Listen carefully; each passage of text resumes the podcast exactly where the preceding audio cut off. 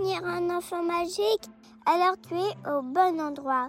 Bienvenue sur le podcast des enfants magiques, le podcast qui présente des contes merveilleux qui rendent heureux, des histoires magnifiques qui rendent magiques. Coucou les enfants magiques, j'espère que vous allez super bien. C'est Petite Tam qui vous parle, vous vous souvenez de moi? Oui, je vous ai raconté mon arrivée sur Terre depuis le pays des âmes.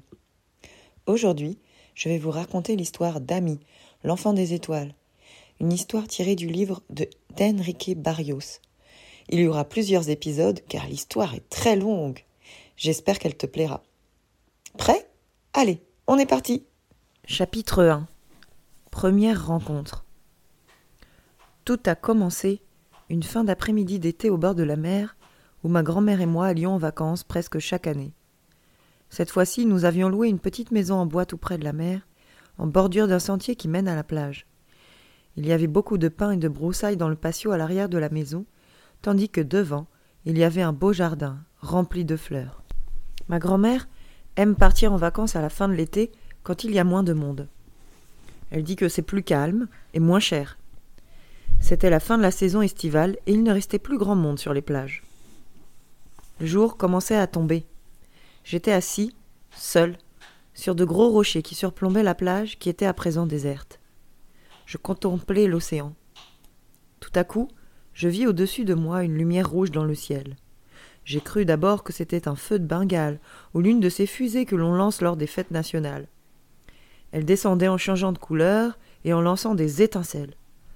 Mais, tandis qu'elle descendait, je compris que ce n'était pas un feu de Bengale ni une fusée, car elle avait la taille d'un petit avion, voire même de quelque chose de plus gros. Elle tomba dans la mer sans faire un bruit, à une cinquantaine de mètres de la plage, juste devant moi. Je me suis dit que je venais d'être témoin d'une catastrophe aérienne, et j'ai levé la tête vers le ciel pour voir si quelqu'un avait sauté en parachute, mais il n'y avait personne. À présent, plus rien ne perturbait le silence et la tranquillité de la plage. J'étais très inquiet et j'avais envie de courir à la maison raconter à grand-mère ce que j'avais vu, mais j'ai attendu un peu pour voir si j'apercevrais autre chose. Au moment où j'allais partir, j'aperçus une forme blanche qui émergeait et qui flottait là où l'avion, ou quoi que ce fût d'autre, était tombé dans l'eau. Quelqu'un nageait vers les rochers.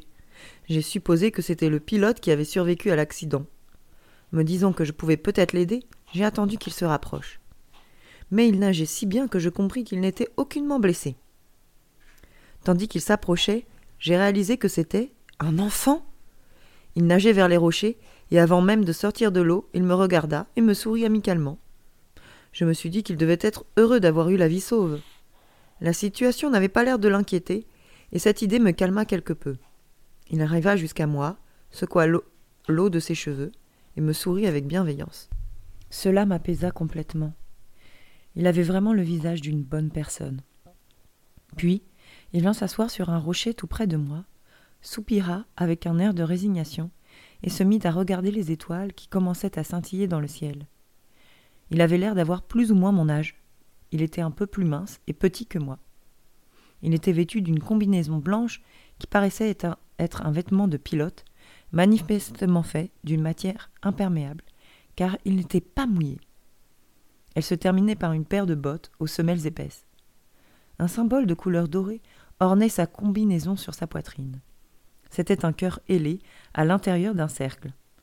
Sa ceinture était aussi de couleur dorée et de chaque côté y étaient accrochées des espèces de radios portatives tandis qu'au centre il y avait une grande et très jolie boucle qui brillait.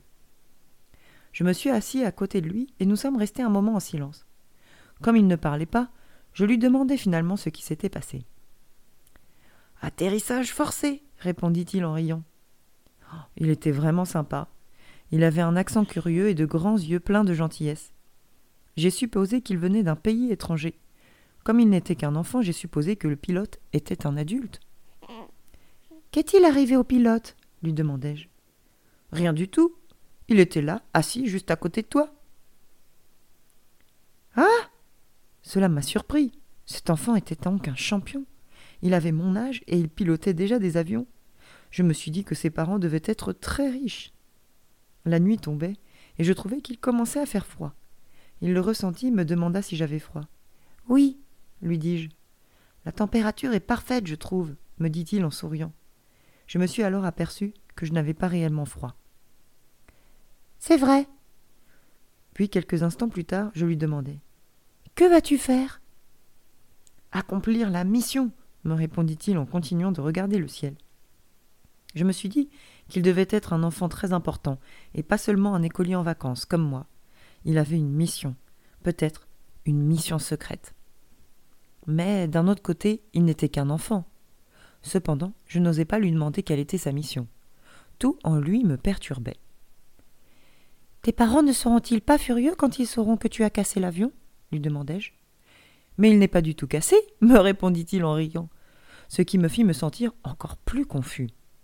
Il n'est pas perdu Il n'est pas complètement détruit Mais non Mais comment est-ce qu'on peut le sortir de l'eau pour le réparer?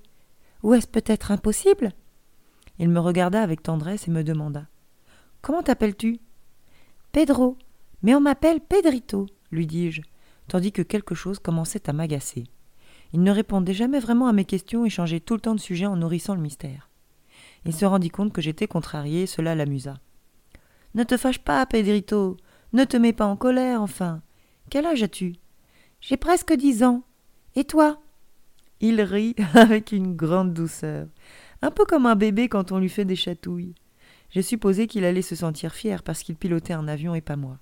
Cette pensée me déplaisait. Mais il était vraiment cool et sympa, alors je ne pouvais pas vraiment me fâcher contre lui. Je suis plus âgé que tu ne l'imagines, me dit-il.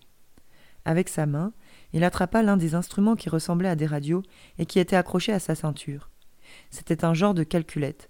Il l'alluma, et des symboles que je n'avais jamais vus auparavant apparurent sur un écran.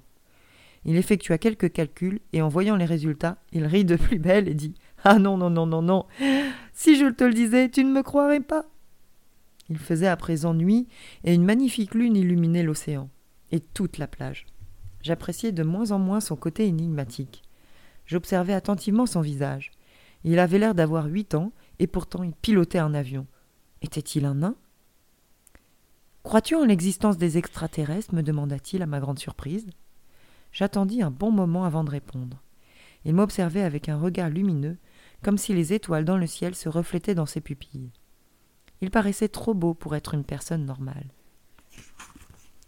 Je revis son avion qui avait l'air en flammes, tombé dans l'océan, mais selon lui il n'était pas endommagé. Ça, c'était vraiment bizarre. Et c'était bizarre comme il avait nagé justement vers là où j'étais. Et les symboles sur sa calculette étaient tout aussi bizarres, tout comme son accent et ses vêtements. Et de plus, c'était un enfant. Et nous, les enfants, on ne pilote pas des avions. Es-tu un extraterrestre? lui demandai-je finalement. Et si je l'étais, est-ce que cela te ferait peur? me répondit-il. C'est à ce moment-là que je suis devenu sûr qu'il venait d'un autre monde. J'avais un peu peur, mais il m'observait avec tant de gentillesse. Es-tu un méchant? lui demandai-je timidement. Il rit, amusé. Je crois que tu es beaucoup plus méchant que moi. Ah bon? Pourquoi ça Mais parce que toi, tu es un terrien, voyons. Je compris ce qu'il voulait dire, que les terriens n'étaient pas de bonnes personnes. Cela me contraria, mais je décidai d'être prudent. Il était vraiment étrange. Alors, tu es vraiment un extraterrestre? N'aie pas peur, me répondit-il. Il me fit un sourire rassurant et pointa le doigt vers les étoiles en disant L'univers est plein de vie. Il y a des millions de planètes habitées et il y a plein de bonnes personnes là-haut. Ces paroles produisirent un effet étrange sur moi. Quand il dit cela, c'était comme si je pouvais voir des millions de mondes habités par plein de bonnes personnes. Je n'avais plus peur à présent. Je décidai de ne pas paraître surpris du fait qu'il venait d'un autre monde parce qu'il était amical et inoffensif. Pourquoi dis-tu que nous, les terriens, sommes de mauvaises personnes lui demandai-je. Il continuait de regarder le ciel et dit Qu'est-ce que le ciel est beau vu de la terre? Son atmosphère lui donne un magnifique éclat et une couleur vraiment particulière. Ah il m'agaçait à nouveau. Il ne répondait pas à ma question, et je n'aimais pas qu'il pensât que les terriens étaient de mauvaises personnes, car moi je ne suis pas mauvais, c'est bien au contraire. Je voulais devenir un explorateur et chasser les méchants de mon temps libre. Tu vois ce groupe d'étoiles là-bas dans la constellation du taureau? Oui, j'aime beaucoup les regarder. Elles sont si belles. Eh bien, elles se nomment les Pléiades, et il y a une civilisation merveilleuse là-bas. Nous ne sommes pas tous méchants ici sur Terre, tu sais, lui dis-je. Tu vois cette étoile? Elle était comme ça il y a un million d'années, et maintenant elle n'existe plus. Hé, on n'est pas tous méchants ici. Pourquoi tu dis que tous les terriens sont mauvais? Ah, mais je n'ai pas dit ça, dit-il. Si, tu l'as dit. Il me regarda attentivement, il n'avait pas du tout l'air fâché. Je voulais dire que de nombreux terriens sont souvent moins bons que beaucoup d'habitants des autres mondes là-haut dans l'espace. Tu vois, tu as l'air de dire que nous sommes les pires gens de tout l'univers. Il rit à nouveau et me caressa les cheveux. Non, ce n'est pas ce que je voulais dire, Pedrito, mais cela me déplut. Je me levai et je m'éloignai brusquement de lui. Je n'aime pas quand les gens font comme si j'étais idiot. Je suis l'un des meilleurs élèves de ma classe et de plus, j'ai presque dix ans. Si cette planète est si mauvaise, alors qu'est-ce que tu fais là? Lui dis-je. As-tu remarqué comment la lune se reflète dans l'océan? Il continue à m'ignorer et à changer de sujet. Tu es venu jusqu'ici pour me parler du reflet de la lune? Ah, peut-être. Te rends-tu compte que nous flottons dans l'espace? Quand il me dit ça, j'ai cru que je voyais à présent clairement ce qui se passait. Cet enfant était fou. Il se prenait pour un extraterrestre, et c'est pour ça qu'il faisait semblant d'être mystérieux.